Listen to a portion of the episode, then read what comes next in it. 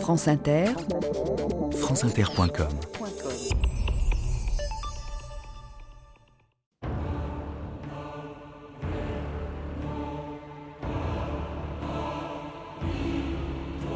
Alors c'est ça qui est terrible, c'est que certains font faire de moi un héros, et qu'en fin de compte, il n'y a pas d'héros dans la criminalité. Il n'y a que des hommes qui, qui sont marginaux, qui n'acceptent pas les lois.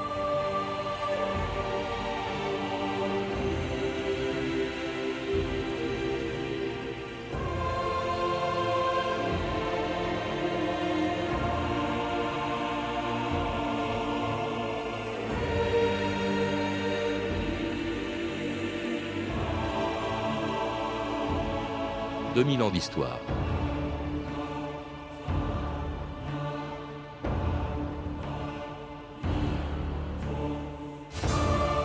Il y a 29 ans, le 2 novembre 1979, un homme et une femme quittaient leur domicile du 35 rue Béliard dans le 18e arrondissement de Paris. À bord de sa BMW, l'homme le plus recherché de France ne savait pas que chacun de ses gestes était observé par les policiers de la brigade anti-gang qui avaient découvert sa planque deux jours plus tôt. Arrivé porte de Clignancourt, il se laissait dépasser et bloqué par un camion bleu, à bord duquel se trouvaient quatre hommes équipés de carabines à balles perforantes et d'un fusil mitrailleur Uzi.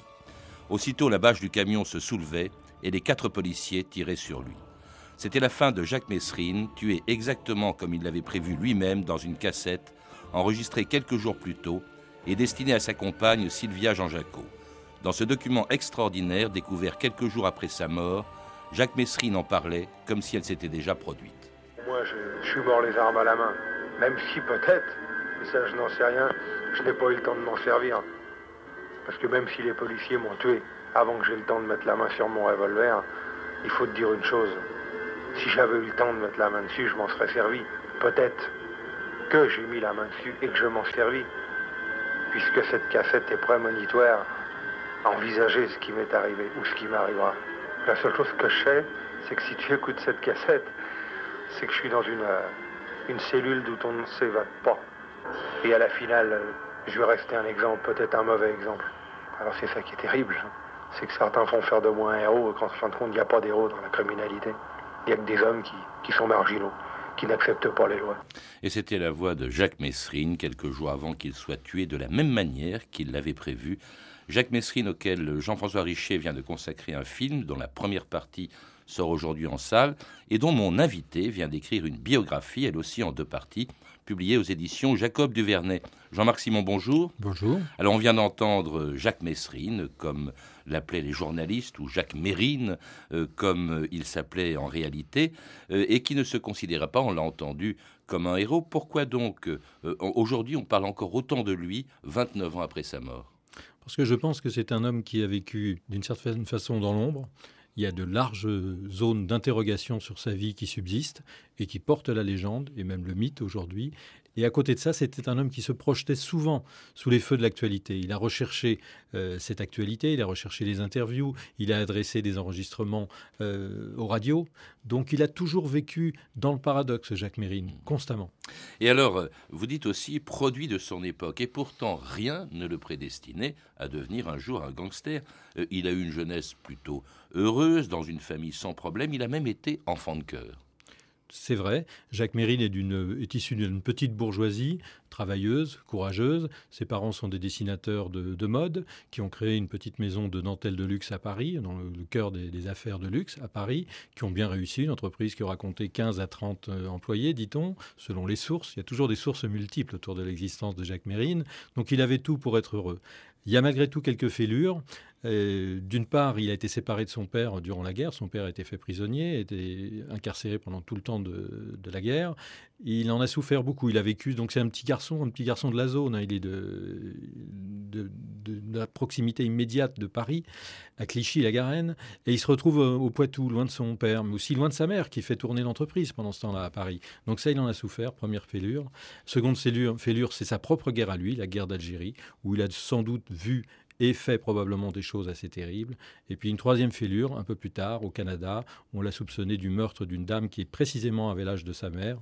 Moi, j'ai l'intime conviction, mais on n'est que dans ce registre-là, qui n'est pas coupable. Il s'en est défendu lui-même dans un ouvrage de quelques 300 pages, c'est donc dire le prix qu'il mettait à cette défense. Voilà les trois fêlures que je crois sentir chez lui. Oui, mais quand il était au Canada, il faisait déjà des hold-up, il faisait déjà des braquages. Euh, c'est comme s'il avait choisi un jour, il revenait de la guerre d'Algérie, au fond, de faire du banditisme un métier comme d'autres choisissent d'être fonctionnaires. Alors lui, il a, eu deux pentes euh, qui l'ont entraîné dans ce domaine-là. C'est d'une part un goût particulier pour la rue. Hein. il a eu la chance de faire des études au collège, de, au lycée, au collège des oratoriens de Juilly, un établissement réputé, à Chaptal ensuite, également réputé. Il préférait la rue, il préférait aller au cinéma. Il s'est nourri, voire euh, gavé, gorgé de western, de polar. Mmh. Et puis seconde attirance, c'est la nuit. Ses parents avaient une, maison de campagne. Ses parents donc étaient assez privilégiés. Ils avaient dans la région de Louviers une petite une maison de campagne qui surnommait avec un, un brin d'orgueil le manoir et il organisait euh, des soirées en fumée, à jouer au poker, à inviter des filles. Et donc voilà ces, deux pentes. Ensuite, il a, glissé par des, des, cambriolages, des vols de voitures, des petites choses assez classiques. Et finalement, il passe au Canada parce qu'il a plusieurs petites affaires qu'il poursuivent peut-être pour un renouveau, sans doute parce qu'il est accompagné de Jeanne Schneider, qu'on surnomme Janou. Sans doute a-t-il l'intention de se réhabiliter, d'entreprendre une vie un peu plus bah, sérieuse là-bas. C'est pas réussi parce qu'il fait des casses quand même, il fait des Alors il les fait pas, il les fait pas tout de suite. Il cherche, il cherche un emploi. Comme il a déjà un casier judiciaire, les Canadiens le refusent. Ils accepteraient Janou, mais lui est refusé. Il trouve malgré tout, il travaille au noir en quelque sorte, il se fait embaucher chez un milliardaire avec lequel il se fâche, qu'il kidnappe, il demande une rançon. C'est assez minable, c'est une affaire assez pitoyable. Autant le kidnapping plus tard en France d'Henri Lelièvre sera réussi, autant celui-là est minable. Et après, il, est pris dans une fuite en avant, d'où il s'échappera par des braquages, parce qu'évidemment, dès qu'on vit dans la clandestinité, il faut beaucoup d'argent. il ne revient en France qu'en 72, après 5 ou 6 ans passés euh, au, Canada. Euh, il n'est absolument pas connu à ce moment-là. Il fait trois braquages très importants en 1973, se fait arrêter par le commissaire Broussard déjà, dont on reparlera euh, plus tard, et puis il attend en prison son procès pendant euh, quatre ans jusqu'en mai 1977, un procès à sensation, France Inter, Gilbert de Noyan, le 6 mai 1977. Coup de théâtre au palais de justice cet après-midi à Paris. Jacques Messrine, qui s'était fait la réputation d'être l'ennemi public numéro un et qui se révèle être un bandit habile dans l'art de la promotion, a sorti de son nœud de cravate l'empreinte des clés des gardiens de la prison de Fresnes. Et vous y étiez, Jacques Thévenin. Si l'on en croit ce qu'il a dit avec force cet après-midi, Messrine a un sérieux compte à régler avec l'administration pénitentiaire. Cette nuit, il a mis quatre fois le feu à la porte de sa cellule, c'est pour protester contre la mise au cachot d'un détenu à qui il avait demandé d'enregistrer les chroniques radio consacrées à son procès. L'avocat général, M. Langlois, lit le rapport de la direction de la prison sur les événements de la nuit, et puis Messrine se lève dans son box. Moi, je vais vous dire de quoi ils sont capables, les responsables de l'administration pénitentiaire. Il défait alors son nœud de cravate et en sort une boîte d'allumettes. Dans cette boîte, dit-il, il y a les empreintes des clés de transfert, et ces empreintes, ajoute-t-il, m'ont été vendues 300 000 francs par l'un des responsables de l'administration pénitentiaire. Et d'un geste théâtral, il jette la boîte à travers la salle d'audience vers le banc de la presse. Et c'était donc le procès de Jacques Mérine, un procès à sensation dont il a fait un véritable spectacle. Ce qu'il y a d'extraordinaire dans ce personnage, qui commence à ce moment-là, enfin, on l'appelle déjà l'ennemi public numéro un, mais vraiment, on a cherché dans les archives, la première archive que l'on ait de lui, c'est en 1977, hein, c'est-à-dire deux ans avant sa mort, et là, un procès spectacle qu'il a voulu, qu'il a cherché. Alors tout à fait, mais euh, quand il est en prison, Mérine est à l'ombre, mais il n'est pas du tout fait par il n'est pas fait pour l'ombre, c'est un homme qui est fait pour la lumière, et en plus, il a un ego très fort, et il a surtout si vous me permettez l'expression, il a une grande gueule, Mérine. Et d'ailleurs, à ce procès de 77, lui, il prendra 20 ans, alors que Michel Ardouin, son associé, qui a fait sans doute infiniment pire, qui a été proxénète, qui a fait du trafic de drogue, prendra la moitié de ce temps. Mais lui aura la sagesse d'adopter un profil bas. Mérine, c'est pas du tout son genre. Et il aime les coups de théâtre. Alors, les, clés, notamment, c'est un, un, coup de bluff. Hein. Je crois savoir qu'il s'agit en fait des clés d'un téléviseur. Mmh. Mais il, joue de tout. Dès qu'il trouve euh, une pelote, il tire sur le bout de ficelle. Il, a, il veut avoir la pelote en entier. Mais il en rajoute il a publié juste avant son procès euh, un livre, L'instinct de mort, qui vient d'être d'ailleurs réédité. Et dans ce livre, par exemple, il revendique 39 meurtres, alors que vous n'êtes pas sûr qu'il en ait commis un seul. D'ailleurs, il n'a pas été condamné pour, pour meurtre. C'est vraiment quelqu'un qui en rajoute, c'est presque, presque suicidaire cette façon euh, de travestir la vérité, mais en sa défaveur. Hein. Au lieu de minimiser ses crimes, eh bien, il en rajoute. Il est constamment dans la fuite en avant et dans le, dans le paradoxe. Alors c'est vrai que ces 39 morts, il les annonce à l'occasion d'un interrogatoire. C'est une fanfaronnade devant, les policiers qui l'interrogent. C'est lors de, son arrestation, euh, de sa seconde arrestation de 73. Et ça va le poursuivre ensuite euh, constamment dans la presse. Mais c'est également ce qui fait que la presse s'intéresse à lui. Alors il prend 20 ans de prison. Euh, qu'il ne fera pas, on verra, mais euh, d'une prison dans des conditions très difficiles. Comme il s'était déjà évadé au Canada, comme il avait commencé également à s'évader en France, on le met dans une institut, enfin dans une cellule euh, qui, donc il a condamné ce qu'on appelait les quartiers de haute sécurité.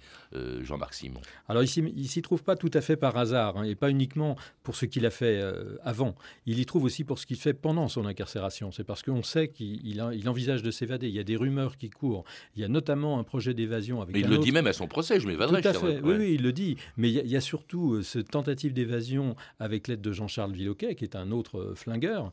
Et euh, malheureusement, Villoquet s'est évadé, lui, d'une façon très spectaculaire du palais de justice de, Paris, grâce à sa, son épouse. Et un peu plus tard, lorsque son épouse a été arrêtée et blessée par la police, on a trouvé dans son sac à main des plans d'évasion. Il s'agissait ni plus ni moins d'enlever deux personnes un homme politique de l'opposition et un magistrat, et éventuellement, s'il était nécessaire, de tuer le magistrat pour donner du poids à la demande hmm. de libération de Jacques Mérine. Donc vous voyez, on est vraiment dans quelque chose de très lourd. Alors évidemment, il se trouve dans un, dans un système carcéral qui, lui, est également extrêmement rigide et contraignant. Des cellules de 9 mètres carrés, une surveillance permanente, enfin bref, un des mobilier conditions, au sol. Des conditions d'ailleurs dont il s'est plaint euh, une fois devant des, des journalistes après s'être évadé de la santé le 8 mai 1978. Comprenez, j'ai pris la haine en quartier de sécurité. Comprenez une chose, quand vous voyez qu'on vous défend, on vous déchire les photos de votre femme, qu'on vous supprime une lettre de votre femme, c'est dans le seul but de détruire un homme. Moi, on me l'a fait. Un type qui est enfermé dans un quartier de sécurité, que doit-il faire? Accepter? S'écraser? Se laisser humilier? Se laisser déshumaniser? Se laisser détruire et ne pas bouger? Moi, je n'ai pas accepté cette destruction.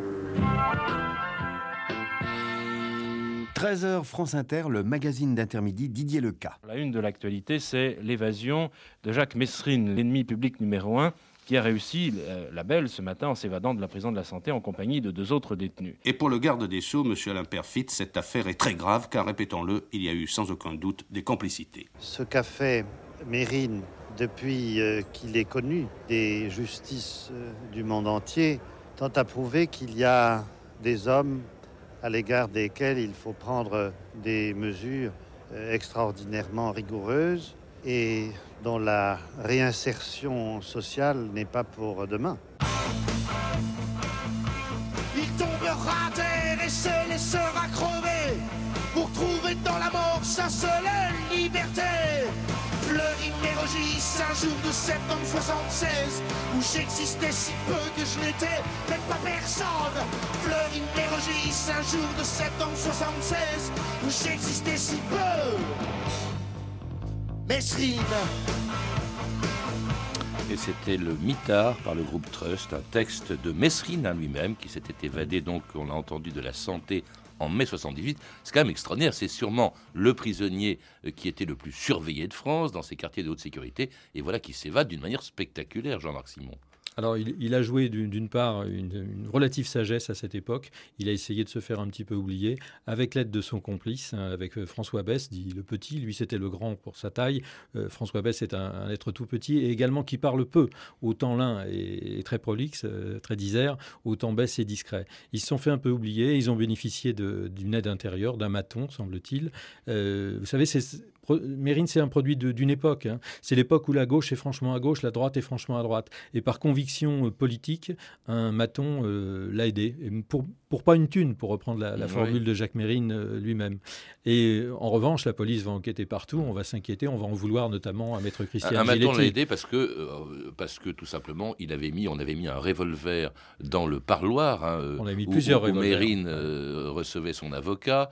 il capture les, les, les gardiens vient, prend leur uniforme. Enfin, c'était quand même très rocambolesque. On est à la santé, on est dans les quartiers de haute sécurité quand même. C'est très organisé, c'est très, très minuté. Ils, font, ils choisissent un jour de parloir avec, avec maître Christiane Giletti parce que c'est celle qui est de ces avocates qui est la plus ponctuelle. Donc ils peuvent jouer ce timing-là avec elle à son insu. Hein.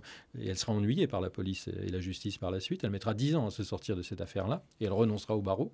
Et euh, ils jouent donc cet horaire-là. Ils disposent d'armes sur place introduites par le maton. Ils savent qu'il y a un chantier sur la façade d'un des bâtiments et donc il y a une échelle d'au moins 8 mètres dans la cour qu'ils peuvent utiliser pour franchir euh, la seconde enceinte de, la santé. Alors, extraordinaire évasion, extraordinaire cavale, parce que voilà que l'homme le plus recherché de France, le l'ennemi public numéro un, on ne va pas le trouver pendant 18 mois, alors qu'il a toutes les polices de France à ses trousses. Ça, c'est assez extraordinaire. C'est parce qu'il se déguisait, dites-vous, euh, Jean-Marc Simon. Oui, alors on l'a appelé l'homme aux mille visages parce qu'il avait une façon habile de se grimer. il était, il pouvait passer aussi bien. C'était Monsieur Tout le Monde. D'ailleurs, à un moment, il se fait, il a des faux papiers au nom de Monsieur Toul et ça l'amuse beaucoup. Toul comme tout le monde. Alors il se déguise en avocat, il se déguise en plâtrier. Tantôt il est en moto, tantôt il est en mobilette. Euh, on a beaucoup de mal à l'identifier. Mais surtout, c'est un homme aux mille facettes. Il est, il est multiforme, hein, euh, Mérine. Alors écoutez, il, se, il prend des identités différentes avec des professions différentes. Et parmi elles, carrément, commissaire de police. Oui, alors commissaire de police, alors il avait toujours de nombreux faux papiers sur lui. Commissaire de police, on pense qu'il a, fait ça grâce à des, faux papiers qu'il a, enfin des vrais faux papiers, si j'ose dire, qu'il aurait récupérés à la santé, notamment à l'occasion de, son évasion de 78. Et il se présente au commissariat de Deauville pour lequel il a des, renseignements malheureusement pour lui un petit peu anciens. Il pense que l'effectif de police est très faible et il voudrait braquer le commissariat avant d'aller braquer le casino. L'effectif est beaucoup plus important que, prévu, donc il repart poliment et il va faire le casino ensuite. Et ça se passe mal d'ailleurs, il y a une fusillade. Oui, ça se passe mal. Et en plus, pardon, la recette est assez maigre. Hein. La maigrichonne, c'est 80 000 francs de, de, de l'époque. Euh, et puis alors, un mois plus tard, ben, il continue, il persiste, il signe dans une banque du Rincy, France Inter, Patrice Bertin, le 30 juin 1978. Sommaire ce soir, signé Messrine, un hold-up sans armes et sans victimes dans une banque du Rincy, 450 000 francs de butin. Jacques Messrine s'est fait raccompagner à la gare par ses otages. Deux mois après son évasion de la santé, l'ennemi public numéro un étoffe encore sa légende criminelle. Témoignage recueilli par Jean-Jacques Cross et Françoise Gaujour. Il vous a menacé avec un revolver? Non, non, non, juste qu'en rentrant pour ouvrir la porte, c'est tout. Parce qu'ils nous ont, demandé si c'était la police et qu'il fallait ouvrir. Alors on a ouvert et puis nous on a vu les revolvers. et vous, vous l'aviez déjà vu avant, Jacques Messrine Ah non, non, jamais à la télévision, je l'avais vu. Avec la moustache, mais sa moustache, il a les mêmes yeux. Et là, il avait une perruque Deux perruques, il avait une sur l'autre. Vraiment, on n'aurait pas dit des bandits. Hein. Et eh oui, une fois de plus, donc, l'ennemi public numéro un a défié la police. Entre Messrine et les 15 inspecteurs de la police judiciaire mobilisés 24 heures sur 24 pour le retrouver, la course contre la montre vient de commencer.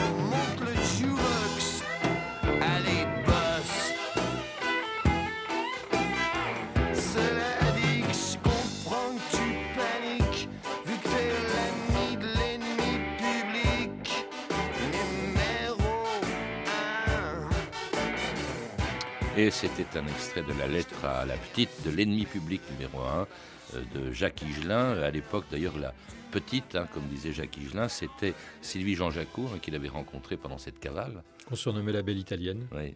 Et alors, euh, euh, l'époque aussi, c'est celle où il continue, alors là, cette fois-ci, avec un, beaucoup plus de succès, euh, non pas des braquages, mais un enlèvement, et l'enlèvement d'un milliardaire qui s'appelait Henri Lelièvre. Ça, ça veut lui rapporter des sommes colossales, Jean-Marc Simon. Oui, alors là, on est dans, l'ordre de plusieurs millions de francs, hein, 6 millions de francs. Il, il, avait envie de faire un gros coup. Alors, il y avait deux tentations. Il y avait une tentation de passer à l'étranger. Et puis il avait envisagé à un moment aussi d'attaquer, et ça supposait de très gros moyens financiers, d'attaquer la maison de force de Mende.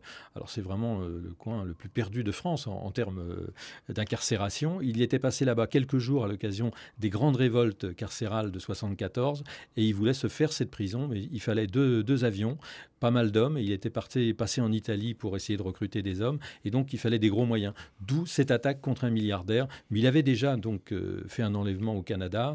Euh, il a travaillé avec des hommes qui ont travaillé sur des enlèvements. Je pense à Alain Caillol notamment, qui a été mêlé à l'affaire du baron Ampin. Euh, tout ça est dans l'air du temps. hein. C'est la grande époque des enlèvements. Et tout ça alors que la police le recherche, ne le trouve pas, mais en revanche, qui trouve euh, Mesrine, Mérine, hein, c'est la presse. Parce que il l'a recherché, il l'a sollicité même, et la presse n'avait aucun mal, les journalistes n'avaient aucun mal à le trouver. C'est donc pendant cette cavale, alors que toute la France, toute la police française le cherche, que on voit apparaître dans Libération et surtout dans Paris Match, on voit apparaître des interviews de Mesrine. Alors, on peut s'interroger bien, bien naturellement sur le rôle des avocats dans ce domaine. hein. Ouais. Prenons l'interview d'Isabelle de Wengen euh, pour Paris Match. Isabelle de Wengen est, est la compagne de, de Maître Jean-Louis Pelletier. Maître Jean-Louis Pelletier, c'est son avocat au procès de 77. C'est- On ne l'a pas dit tout à l'heure, mais c'est un, un procès avec des, des grosses pointures. Il y a Mhm. Badinter, il y a Maître Henri Leclerc. Hein. C'est pas un petit procès, le, le procès de mai 77.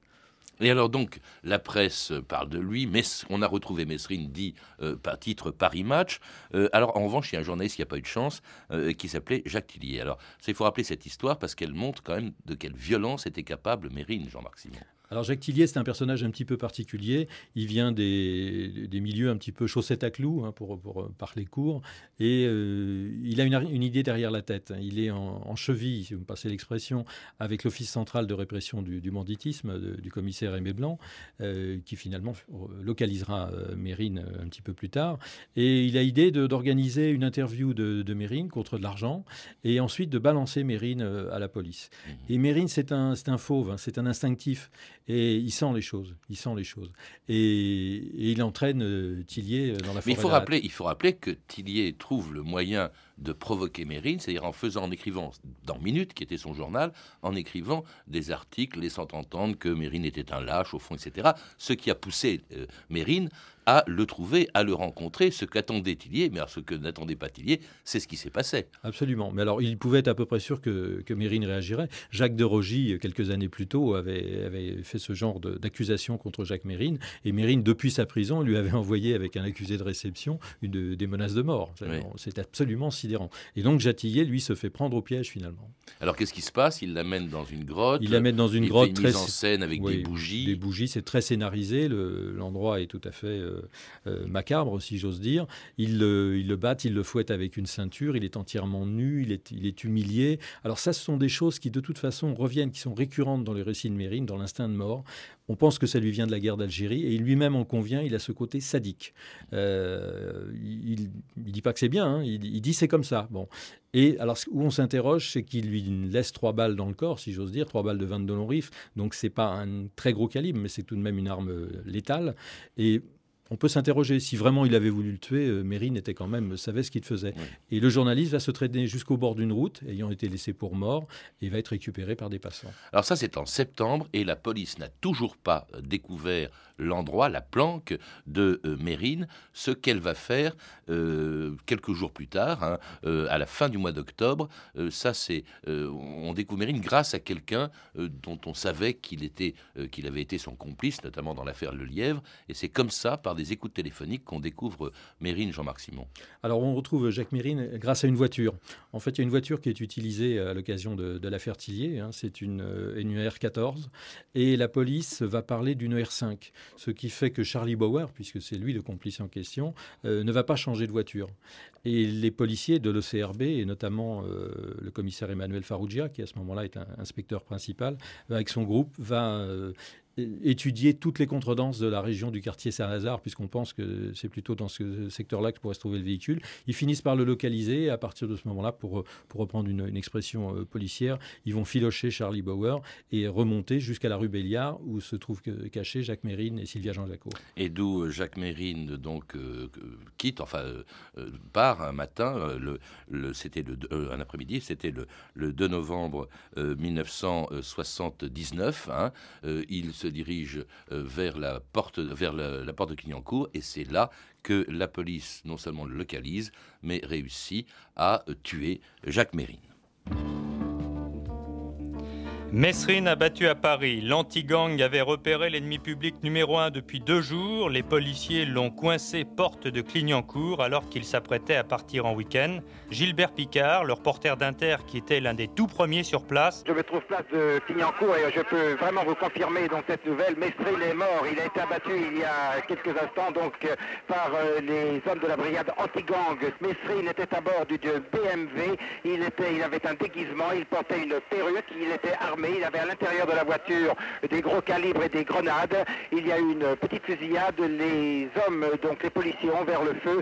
La BMW est criblée de balles. Le pare-brise a volé en éclats. Et Messrine est couché sur le volant. Il n'a pas pu esquiver euh, quoi que ce soit pour s'enfuir. Et Messrine est tombé. L'opération était dirigée sur place par le commissaire Broussard, le patron de l'anti-gang. Et c'est le commissaire Broussard qui raconte ce que fut pour lui l'arrestation du gangster.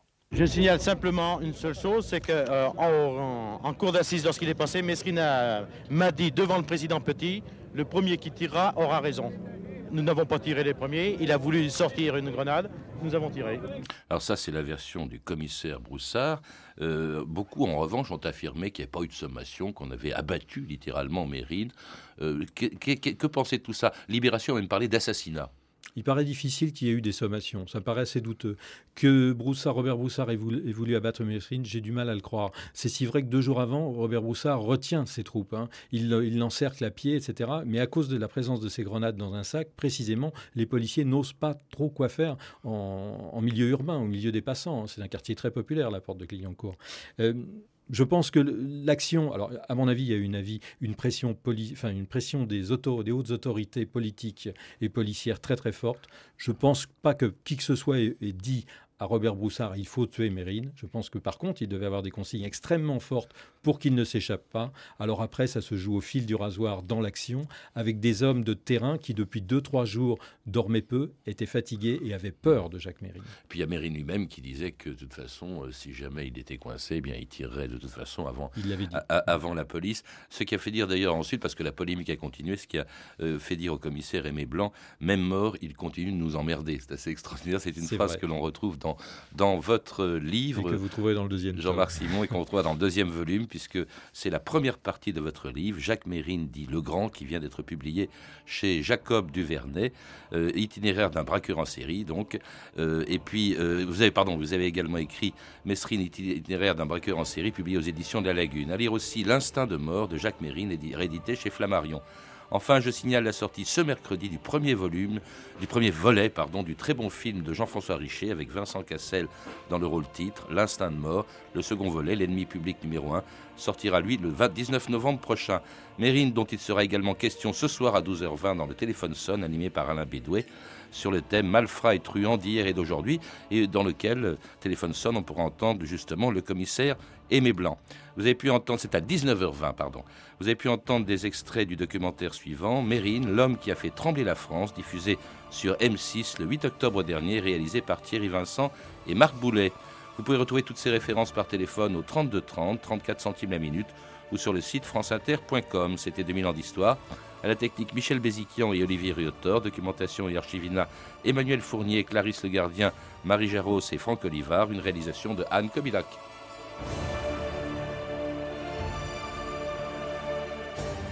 Demain, dans 2000 ans d'histoire, la propagande du régime de Vichy.